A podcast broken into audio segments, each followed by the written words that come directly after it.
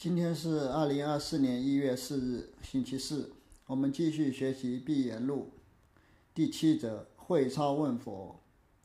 垂世云：“生前一句，千圣不得传；未曾清净，如隔大千。”意思是，说话之前的那一句是千古以来的圣人无法传递的。如果你没有亲自证道，就如同隔了三千大千世界那样遥远。色使向生前变得截断天下人舌头，亦未是性躁汉。假设你能分辨得出说话之前的那一句，那么就能截断天下人的舌头，能让天下人哑口无言、心服口服。但即使这样，你也不算是个聪明人。性躁汉在这里是聪明伶俐的人的意思。所以道：天不能盖，地不能载。虚空不能容，日月不能照，所以说，这样的境界是苍天无法覆盖，大地不能承载，虚空无法容纳的，而且能让日月黯然失色，日月都无法照耀。无佛处，独称尊，死教蝎子。无佛处，独称尊，就不是说有佛处就不能称尊了。无佛处，独称尊的意思是。你要把佛都消灭掉，这样才能称尊，就是逢佛杀佛，遇主杀主，这样你才能独自尊大。你看到佛就礼拜，你这就是自甘堕落、自甘轻贱、自甘下贱了。无佛处，独称尊，就是把佛都忘记掉，彻底忘记佛教，这样才差不多。死教蝎子就是这样才差不多的意思。其祸未然，于一毫。头上透得放大光明，七纵八横，语法自在自由，信手拈来，无有不是。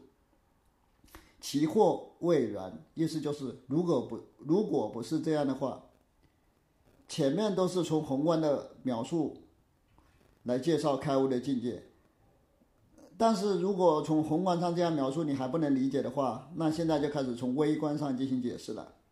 微观上来说。如果你能参透一根头发，在头发上看到大光明，你也能做到纵横自在，随随便便想干什么就干什么，没有什么不自在的，这样就能从心所欲不逾矩。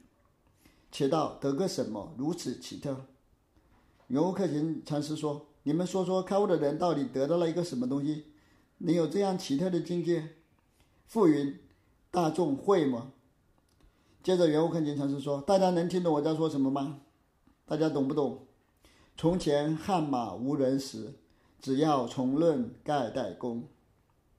意思就是从前的时候出去骑马打仗，出生入死，这样辛辛苦苦，大家都不知道，只知道你现在风风光光，风光八面，当权贵家上人做住持，只要重论盖代功，就是反复提到的，就是你现在的功功劳。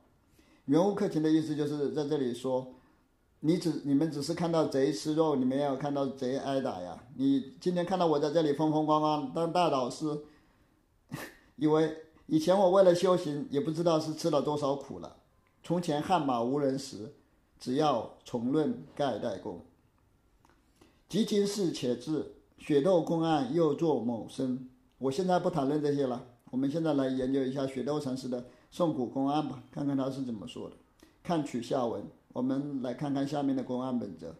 举举世公案，深问法眼道什么？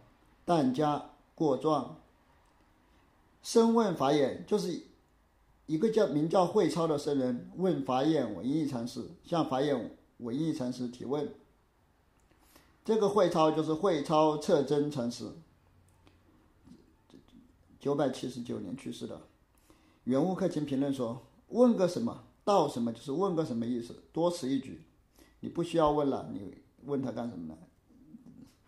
但家过状，过状的意思就是递交认罪书。但家就是扛着枷锁，就是囚犯被那个枷锁给锁起来了，向法官递交自己的认罪书，意思就是。会超这样提问，就像是自成罪障一样，就是自己说自己有罪，因为本来好好的你向别人提问什么是佛，那肯定是有问题的，证明你心里有有有不安的。慧超知和尚如何是佛？道什么？眼睛突出。这是慧超法师的话啊，他说：“我慧超想问问大和尚，什么是佛？”他问那个法眼禅师。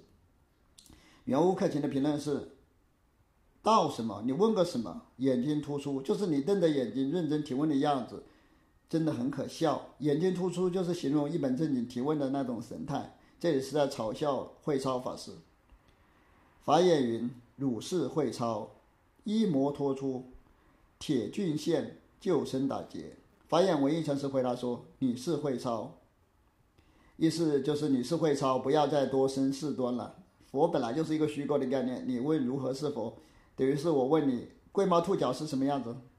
龟毛兔脚根本都不是存都不存在，你还问它什么样子呢？佛就是袈裟人为了搞传销炒作出来的一个概念，就是无中生有的概念。你就是会超，不要再跟风搞这种传销了。”圆悟克勤禅师评论说：“一模脱出，一模脱出就是照着模子铸造出来的，就是丝毫不差，非常精准。”圆悟克勤在这里是赞叹法眼文艺城市的回答恰到好处，非常精到。铁郡县就是铁做的包子，就是咬不动，非常难，不知道从哪里下手的意思。救生打劫就是直接当着他的面打劫，就是直接从会超身上抢劫，就是。直接截断会超的妄想，法眼禅师直接的截断了慧超禅师的妄想。这个圆悟克勤的整整整个评论的意思就是夸夸奖法眼禅师的回答恰到好处，但是又让人琢磨不透，直截了当的截断了慧超禅师的分别妄想。法眼禅师有淬拙同时的机，具淬拙同时的用，方能如此答话。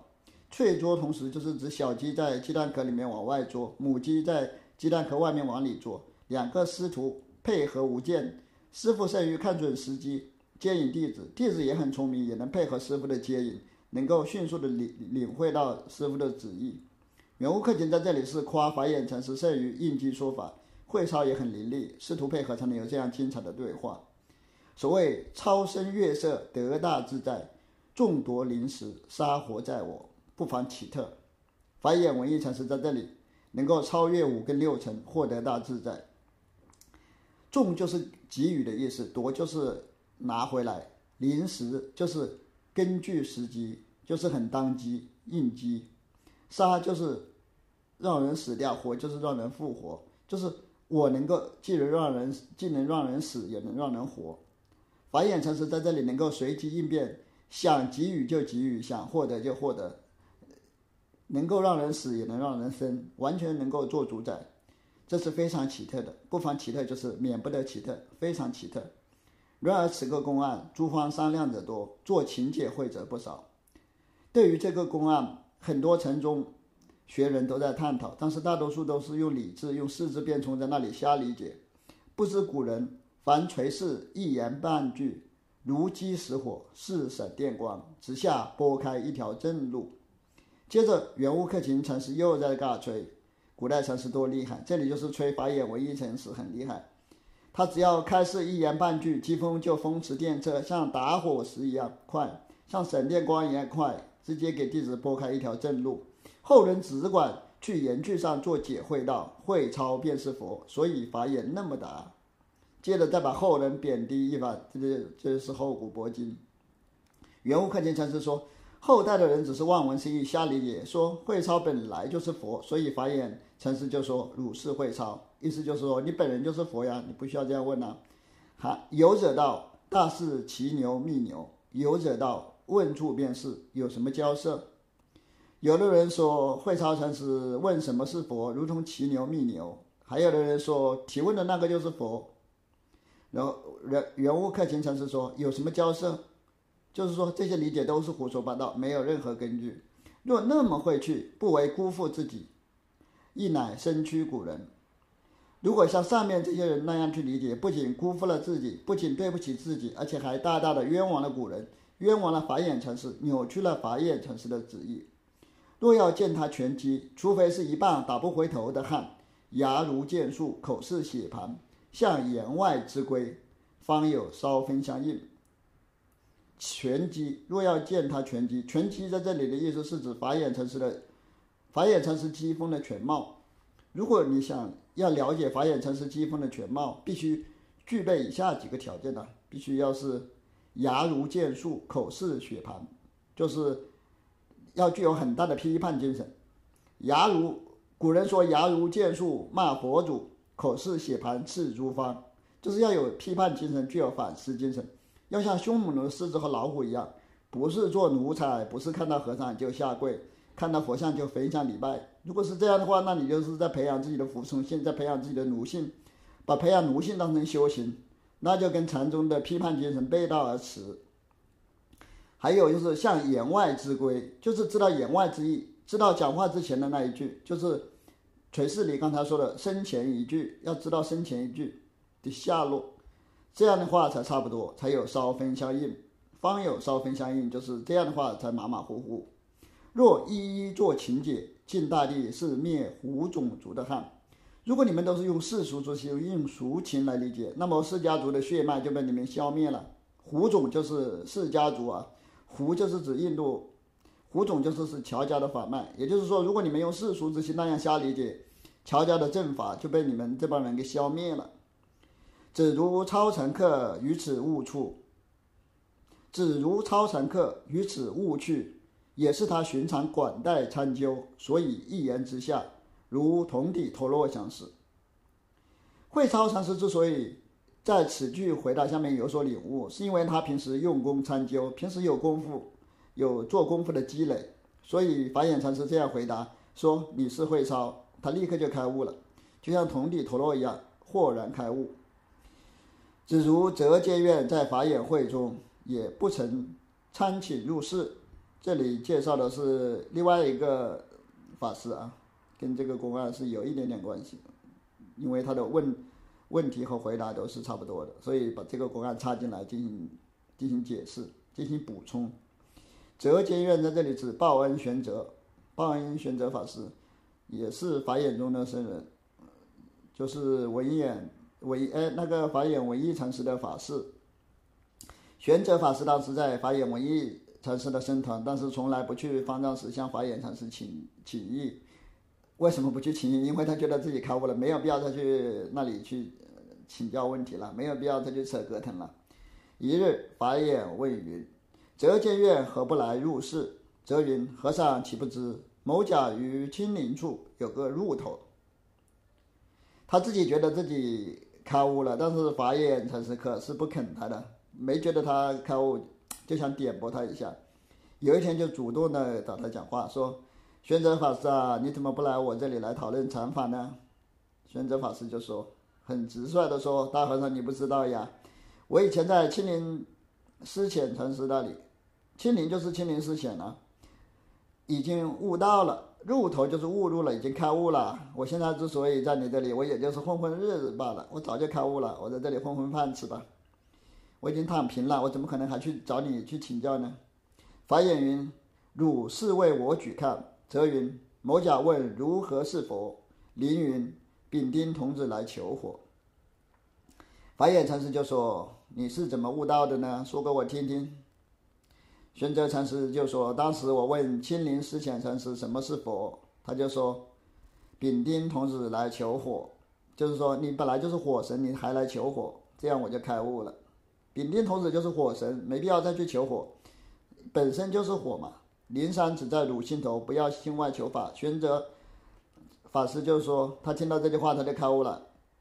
法眼云：“好语，孔耳错会，可跟说看。”法眼禅师就说：“火神求火，这个譬喻是很好的，是很不错的。但是我怕你理解错了，你解释一下给我听听，我看你说的对不对？”则云：“丙丁属火，以火求火，如某甲是佛，根去觅佛。”玄哲禅师就解释给法眼禅师听，说：“丙丁五行属火，火神他再去求火，就像我本身就是佛，我再去问什么是佛，这就是心外求法，没这个必要。”法眼云：“监院果然错会了也。”法眼眼禅师就说：“哎呀，你果然就是理解错了。其实法眼禅师这么说，就是在使诈。玄哲禅师的理解是对的，但是法眼禅师看看他是不是有足够的信心，是不是足够肯定，奴性是不是清理干净了，是不是会脚跟不稳，跟随着别人的话头跑呢？就是故意否定他，看看他是什么样的反应。法眼禅师他就是故意使诈啊，就说你理解错了，则不忿，便起单渡江去。玄奘法师一下子就中了法眼禅师的圈套，就感到心里愤愤不平，马上就离开法眼禅师的道场，马上就要走了，坐船过江离开，觉得法眼文艺禅师是个瞎眼的 法师，名不副实啊，连这个东西都说我说的不对。其实他不明白法眼禅师这是故意逗他玩的，看他会有什么反应。法眼云：“此人若回可救，若不回救不得也。”法眼禅师说：“这个人如果……”能再回来找我，他还有救；如果他不回来，那就是无可救药了。他是看到玄哲法师走了之后，就对身边的人这么说，就是说他根本经不起逗嘛，人家稍微逗他一下，他就气得跳脚就跑了。则道中路自忖云：“他是五百人善之士，岂可撞我呢？”遂回再参。玄哲禅师在离开的途中，自己也在琢磨这件事，他想。法眼禅师门徒那么多，他说我理解错了，肯定有他的道理，他不可能是在忽悠我，他怎么可能在忽悠我呢？那我肯定是理解错了。于是他又跑回去了，转我就是在骗我，转就是骗的意思。法眼云：尔但问我，我为尔答。玄哲禅师回去之后，就虚心的再向法眼文艺禅师请教。法眼文艺禅师说：“你来问我吧，我来教你怎么回答。”则便问如何是佛？法眼云：丙丁童子来求火。玄哲禅师就问他现在来发问，他就说什么是佛？法眼禅师就说丙丁童子来求火。本来他以为法眼禅师有不一样的回答，结果法眼禅师的回答跟青林禅青林寺浅禅师的回答一模一样，意思就是说你的回答明明是对的，你被我扎了一下你就毛了，你现在。起各种反应，你都想跑了。现在你回来，你再问我，你再问我，我还是给你回答，就是说你之前的理解是对的，我故意炸你的，说明你之前是不够自信啊！我不肯定你，你就在那里生气，你不就是，就是假悟，就是错误了。则于言下大悟，玄哲法师这这下就明白过来了。受到法言为应禅师这样一点拨，立刻大彻大悟了。如今有者只管睁眼做解会，所谓笔记无窗误伤之也。如今有些禅宗学人瞪着眼睛在那里瞎扯，用四字变通进行解释，说法眼文艺的意思是说，你身体本来好好的，就不要在在那里拿刀乱割，搞出伤，搞出疮口来。身体本来就是好的，不要瞎折腾，故意弄出伤疤。永无克勤禅师认为这样理解是不对，是瞎扯。这般公案，久穿者一举便知漏处。远悟克勤禅师继续评论道：“像这种公案，久参之人一看就知道是怎么回事。法眼下谓之剑锋相主，剑锋相主是法眼的事迹之一。法眼的事迹就是剑锋相主，敏觉有无，救生拈出，随流得妙，是接引。”那个地门徒的四种四个机锋的这一个，这些都是后人瞎总结的规律，其实是总结规律这样搞，就是违背禅宗精神的。剑锋相主的字面意思就是相当于两支箭的剑锋相对，对的准确无无误，就相当于天宫号在天太空对接那样很准确的就对接好了，就是很很严谨、很精到、很很很精确。就是说，师徒两人之间的机锋酬答配合的非常好，非常精确，应该跟脆说同时差不多的意思。更不用五味君臣是是料解，这两个分别是曹洞宗和灵济宗的宗门特色。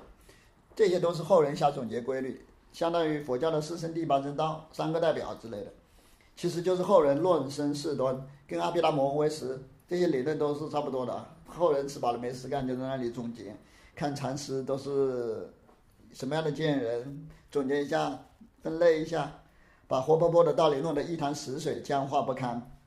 只论见风相主，是他家风如此。一句下便见当阳便透，当阳就是太阳直接照射到照射到的地方，意思就是当面看得清清楚楚的地方。当阳就是正对太阳。法眼中的家风就是见风相主，就像天宫号在太空中对接那样准确无误。听到一句话，他就能够明白；才听到一句，他就能明白，看得清清楚楚，就如同在青天白日的太阳底下那样，直直直接看得清清楚楚。若向句下寻思，逐摸索不着。如果你还要在语言中去琢磨，那就是始终琢磨不明白的，最终你还是琢磨不明白的。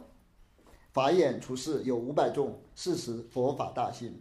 法眼禅师出世弘扬佛法，龙天推出，就跟学成大师一样，聚集了一大批人。当时法眼禅师聚集了五百个家上人，一起参禅问道，正法昌盛，佛法大兴。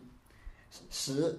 少国师九一书山自谓得子，少国师就是天台德少禅师，他后来成了国师，也就是后来成了皇帝的座上宾，就相当于佛协会长这样的职位，是佛教界当红炸子鸡。他后来吹牛说自己遍参五十四位善知识，都没有彻底的开悟。后来到了法眼文艺座下，法眼文艺禅师让他大彻大悟，所以他就说。我是法眼文艺禅师的四法弟子。九一书山，这里的书山是指书山匡仁禅师，是他是洞山良价的法师，住在江西抚州的书山。天南德绍长期追随书山匡仁禅师，他觉得自己开悟了。他 以前是觉得自己开悟了，其实那是是假悟。后来是在法眼文艺的那个座下获得了真的开悟。得子就是领会了佛法的旨意，就是领会了书山匡仁禅师的禅法，意思就是说他觉得自己在那里开悟了。南极书山平成文字顶像领众行脚至法眼会下，顶像就是他师傅书山匡仁的照片或者雕像啊，他就是搞偶像崇拜，跟龙泉寺那帮弟子一样，拍师傅马屁，为师傅搞个塑像，还把师傅平时讲的话开示给整理成书。集书山平生文字，就是把平时的开示收集起来，整理成公案之类的、语录之类的。顶像就是他的照片或者雕像。领众行脚至法眼会下，就是天台德少禅师汇集师傅平时的开示、语录、鸡汤，为师傅塑像、制造法像，带领一批脑残的粉丝到处搞营销、搞传销，弘扬他师傅的禅法。这就跟龙泉寺的那个贤书、贤家和贤语为学成写书、弘扬学成的那些鸡汤差不多，把学成的照片装裱起来放在相框里面礼拜，这是一回事，就是搞一师法。这是跟禅宗的精神是背道而驰的。禅禅宗是不搞偶像崇拜的，是搞批判的啊。他搞这一套就是搞一一师法，就是搞洗脑、洗脑传销。但是天台德少禅师他天生他就会搞这一套。把他的师傅苏三匡人哄得开开心心，怪不得后来能当国师呢，肯定是后来也能哄皇帝开心。他们到处行脚弘扬他师傅书山匡仁的法，不知不觉就到了法眼禅师的道场。这有点像学成的弟子，就是把学生的那些图书拿到全世界各地到处去送。后来到了法国梅村，到一行禅师那里跟一行禅师他们传。交流一下传销的心得，互相赞叹，声赞声。乔氏的那个传销套路，两千多年都是一样的啊，都是差不多。他亦不去入室，只令参徒随众入室。天台的少禅师当时觉得自己开悟了啊，所以他不去向不不到方丈室去向法眼禅师请教，他就让自己底下那帮小和尚去请教法眼禅师。意思就是说，你们小年轻，你们没开悟，你去向法眼文艺禅师请教请教。我已经开悟了，我没有必要再去了啊！他就这样。一日，法眼神坐，有声问：“如何是曹源一滴水？”法眼云：“是曹源一滴水。”其声茫然而退。少在众，闻之忽然大悟。有一天，法眼禅师登台说法，有一个僧人就站出来提问。他就问如何是潮汐一滴水，潮源一滴水就是潮汐一滴水啊，意思就是六祖大师传下来的禅法到底是怎么回事呢？法眼禅师回答说：潮汐一滴水。就是说你问什么，我就回答的还是你的问题。那个和尚听到了，不知道是怎么回事，猛然无知。但是天台德少在底下听到了，突然大彻大悟了。他突然就觉得法眼禅师的回答让自己突然一下心头一亮，觉得自己获得了极大的点拨。以前以为自己开悟，其实是假开悟。他现在觉得自己是真开悟了。后出世，尘世法眼，有颂成曰：“通玄峰顶，不是人间，心外无法，满目青山。”天台德少禅师后来出了名，当了住持，出世就是当了大和尚，开始弘法利生了，当了住持了。于是他就说他是从法眼禅师那里得法的，就是听到法眼禅师回答的问题就大彻大悟了。其实他这就是攀攀附有权势、有名声的法师，这样给自己就像。少云禅师说自己是虚云法师的关门弟子一样，就是找看谁名气最大，就说自己是他的那个得法弟子。他为了表明他自己是开悟了，写了一首打油诗，表明自己开悟的境界。这首打油诗就是“通玄峰顶，不是人间，心外无法，满目青山”。意思就是说我已经参禅悟道了，叫通玄了，还到峰顶了，达到了最高峰。最高峰的景色跟人间完全不同，不是人间，就是。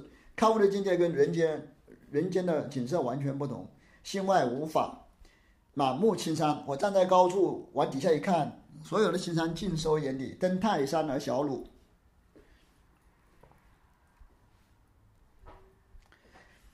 我觉得这首打油诗没有任何境界啊，感觉天台天那个天台德少禅师就是古代的学生，没什么文化。登东山而小鲁，登泰山而小天下。刚才。说错了，他就是说满目青山，就是他站在最高处看到的全部是青山，自己站在最高点了。这首句子写的没有任何文采，感觉是没有什么文化的法师。法眼应云：“子这一颂，可记无踪。此后有王侯敬重，无不如汝。”但是法眼禅师还是很认可他的开悟啊，说你写这一首诗写的非常好，可以继承我的禅法，成为我法眼中的弟子。以后一定有世俗的达官贵人敬重你，在这方面我不如你。法眼禅师很早就看出来了，天台德少禅师有做国师的潜质，看出他很会搞人际关系啊，很会拍马屁跪舔权贵，将来必定能当佛协会长、当国师。他早就能看出来，说子后有王侯敬重，无不如汝。就是说你以后肯定有达官贵人扶持你，我是不如你的。看他古人那么悟趣是什么道理？圆悟克勤禅师评论说：“你们看看天台德绍禅师这样就轻轻松松的开悟了，这是什么道理呢？” 读到这里真真是感到好笑。他开个什么悟啊？他那个都是一个狗屁什么打油诗，那算什么开悟呢？感觉没什么任何境界。不可只教三生说，须是自己二六十中打扮精神。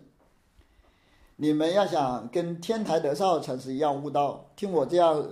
空谈，听我这样说教是没有用的。你们要在十二个时辰里面，也就是说每时每刻都要打扮精神。打扮精神就是振作自己的精神，要精进，要不停的精进。二六十就是十二个时辰里面了，就是时时刻刻都要振作精神，时时刻刻都要精进。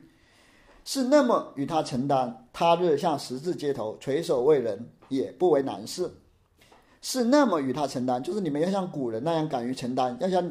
天台德少禅师那样脸皮厚，随便一下就说自己开悟了，然后就敢于承担，这样就能在十字街头垂手为人。十字街头就是在繁忙的街道上，也就是繁忙的世俗社会，就是像王府井那样的地方，这样在熙熙攘攘的街头帮助接引世俗的人，劝他们修行，接引他们。只要你像你你们能够像天台德少禅师那样脸皮厚就可以了，这样去接引世俗人也就不会太难。垂手为人也不为难事，总而言之就是搞传销就要脸皮厚胆子大，所以王健林说清华北大不如胆子大啊。所以深问法眼如何是佛？法眼云：汝是慧超。下面再回到公案上，慧超小和尚问法眼大师什么是佛呢？法眼大师回答：你是慧超，有圣香辜负处。这里的辜负就是矛盾的意思啊，英语就是 contradiction。就是说，但是我看到那个吴平的解释，就是说，有什么对不起慧超诚实的地方呢？法眼禅师这样回答：这样理解也可以，就是说，法眼法眼禅师说“汝是会超”这种回答，有什么不妥的地方吗？有什么对不起、辜负会超的地方吗？他这样接引妥不妥当呢？有圣相辜负处，不见云门道，举不顾，即差乎？逆思量，何解悟？你们难道没听说过云门禅师的话吗？云门禅师说。当举世公案那个“举”字刚说出口的时候，你们如果还不能回回光返照，不能明白，那早就错过了。你还要在这里琢磨思量，这样的话，那你什么时候才能开悟呢？你思量何解悟？雪窦后面送德不妨显赫，雪窦禅师在后面送出这则公案是非常有魄力的行为，不妨显赫就是非常有气魄，非常有魄力。四举看。下面是雪窦禅师的颂古，我们来看一下雪窦禅师的颂古。先整个的来解释一下：江国春风吹不起，鹧鸪啼在生花里。山急浪高鱼化龙，痴人游户夜塘水。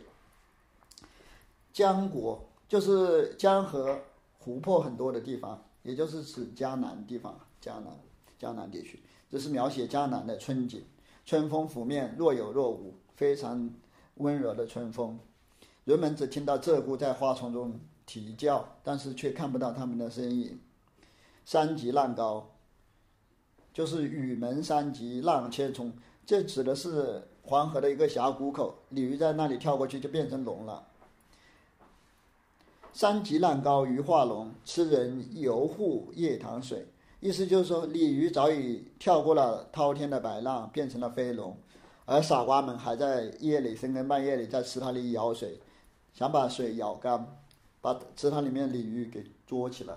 其实鲤鱼早就变成龙飞上天了，也就是说残机早就过去了，你还在那里琢磨琢磨，就如同那些傻子在舀池塘的水想逮鱼一样，逮不到了，鱼都跑了，都变成龙了。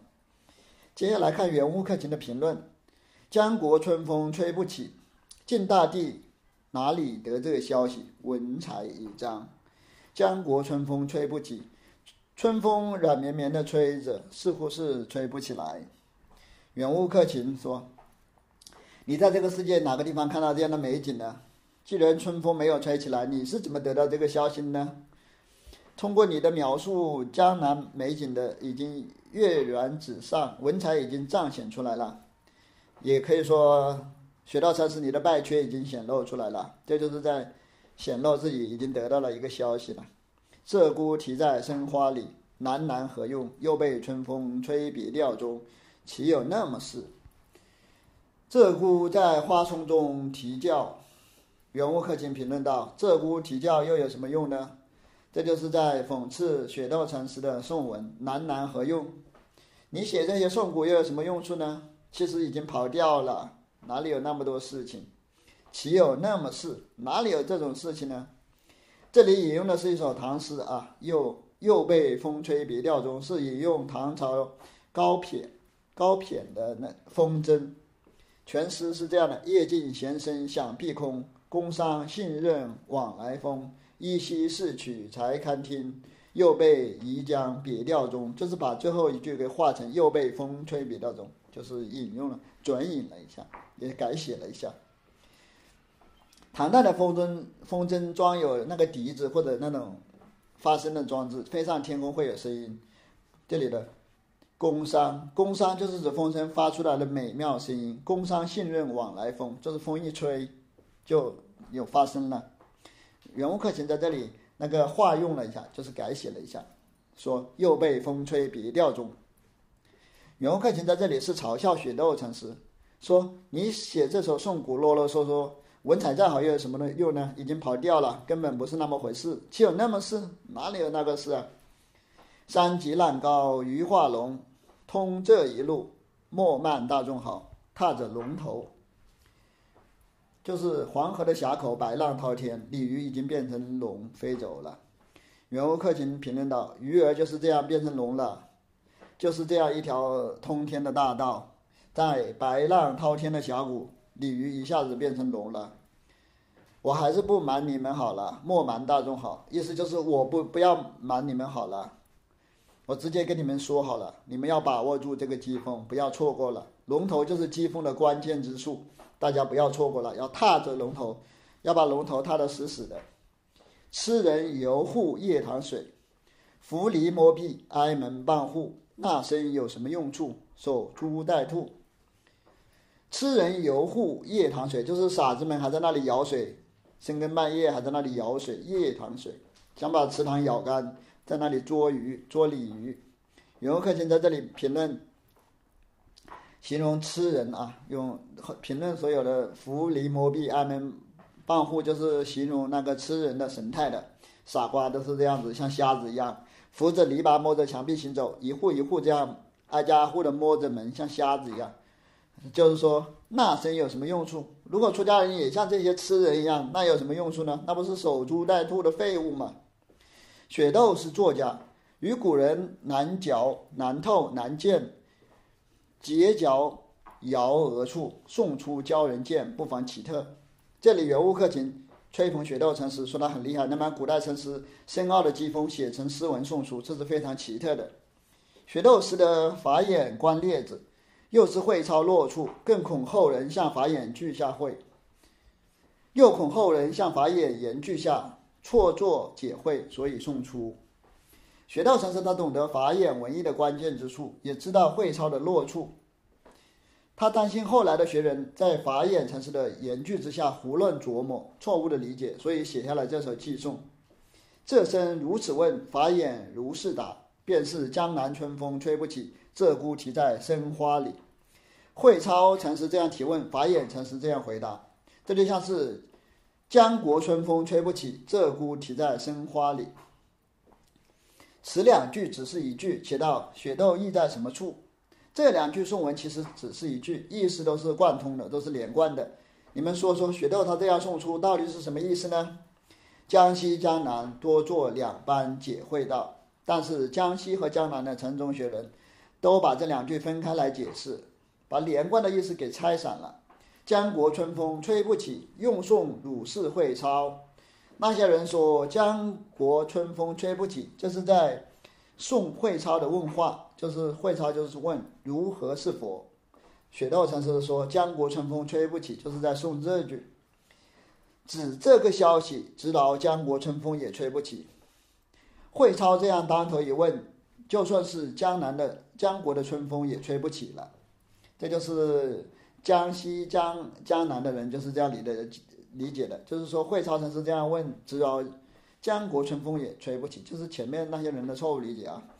鹧鸪啼在生花里，用送诸方商量这话，浩浩的是鹧鸪啼在生花里相似。鹧鸪在生花丛中啼叫，这就是用来形容各界的禅宗学人在那里讨论这则公案，叽叽喳喳的，就像是鹧鸪在花丛中鸣叫一样。浩浩的，就是指声音很大，吵得不可开交。有什么交涉？对于上面的这些看法，袁悟克勤说：“这有什么交涉？这根本不是这样的。这些说解释都是胡扯，没有任何根据。”殊不知，雪窦这两句只是一句。袁悟克勤禅师说：“这些人把这两句的文意拆开是不对的。其实这两句的意思是连贯的，只能是当成一句。要得无缝无下。”明明向汝道，言也端，语也端，盖天盖地。圆悟克勤禅师说，雪窦禅师的颂文是没有任何缝隙，没有任何漏洞的。他清清楚楚的向你说明白了，明明向汝道，言也多，语也多，就是雪窦禅师的一言一句都是端端正正的，一点也没有偏斜。铺天盖地是铺天盖地的，和天地打成一片，也是在帮雪窦禅师吹牛啊，赞叹雪窦禅师。他问如何是佛？法眼云：汝是会超。会超他问法眼禅师说：什么是佛？法眼禅师说：你是会超。雪窦道：江南江国春风吹不起，鹧鸪啼在生花里。雪窦禅师送道：江南春风若有若无的吹拂，鹧鸪在花丛中啼叫。像这里见得处，可以单消独步。若尔若作情解，三生六十劫。圆悟克勤禅师说：“如果你们能在这里领会的明白，就可以在绚丽的天空中独自遨游。如果你们用世俗的理智进行理解，想要领会其中的禅机，那就是遥遥无期的，根本是不可能的。”雪窦第三、第四句，特煞伤词，为人一时说破。雪窦禅师颂文的第三、第四两句，简直是太慈悲了，给大家全部说说破了，把秘密全部都讲出来了。超禅师当下大无处，庐山极浪高，鱼化龙，痴人游护夜塘水。慧超禅师听了法眼禅师的回答，当下立刻大彻大悟，这就像鲤鱼在白浪滔天的峡谷变成了飞龙。但是，一群傻瓜深更半夜还在那池塘里舀水，希望把池塘的水舀干，把鲤鱼逮起来。雨门三极浪，梦境即是龙门，雨地着着为三极。这里圆悟克勤禅师解释了三极浪的由来，但是他解释错了啊。这个梦境的龙门不是鲤鱼跳龙门的龙门，梦境的龙门就是龙门石窟的龙门，龙门石窟的龙门不是那个鲤鱼跳龙门的龙门。雨门山极浪，这里的龙门指的是龙门显龙门龙门显关，是在陕西韩城县与陕山西河津县之间的地方。大家可以参看王进瑞的毕业录讲义，可以谷歌到这一这这一篇《会超问佛》里面讲了，说这里他也是认为这里那个圆悟克勤禅师是解释错了，把龙门搞混淆了啊。今三月三，桃花开时，天地所感，有鱼透得龙门，脚上头上生角，昂中列尾，拿云而出，跳不得；拿云而去，跳不跳不得者，点额而回。这里游客勤禅师继续讲鲤鱼跳龙门的故事，就是说鲤鱼跳龙门，跳得过去的都全部变成了龙，跳不过去的就被点额返回。点额就是像。就是说，鲤鱼如果没跳过去，撞在那个石壁上就没跳过去，额头就被受伤了，就撞撞到了，撞撞伤了，然后就像被点出伤疤一样，就是失败了，就回就只能只能回来了啊，就变不了龙。吃人向岩下咬咬绝，是护夜塘之水求鱼相似。傻瓜们。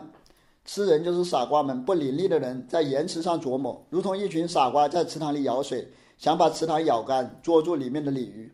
殊不知，鱼已化为龙也。他们根本不知道鲤鱼已经变成了飞龙，早就飞走了。端师翁有送云：“一闻大光前，买的个油池，吃向肚里了。当下不闻鸡。”端师翁指的是圆悟克勤的师公，也就是五祖法眼的师傅白云守端禅师。他写过一首诗，来解释这个公案。这首诗分别就是解释这个慧超问佛这个公案的。一文大光前，就是慧超问如何是佛，这就是一文大光前。买的个油池，就是法眼文艺禅师回答说你是慧超，这就是买了个油池。吃向肚里了，就是。慧超听了这个回答，大彻大悟，就是吃了肚子里面，就是吃饱了。当下不闻饥，就是开悟之后一生受用不尽，就是不闻饥，就是再也不不饥饿了。此颂极好，只是太拙。圆悟克勤说：“我师公白云手段这个打油诗写的很好，可惜没什么文采。”雪窦送的极巧，不伤风范手。雪窦禅师的颂文才是真正的好，非常巧妙，非常有文采，而且不露锋芒，很含蓄。旧时庆藏主爱问人。如何是三级浪高鱼化龙？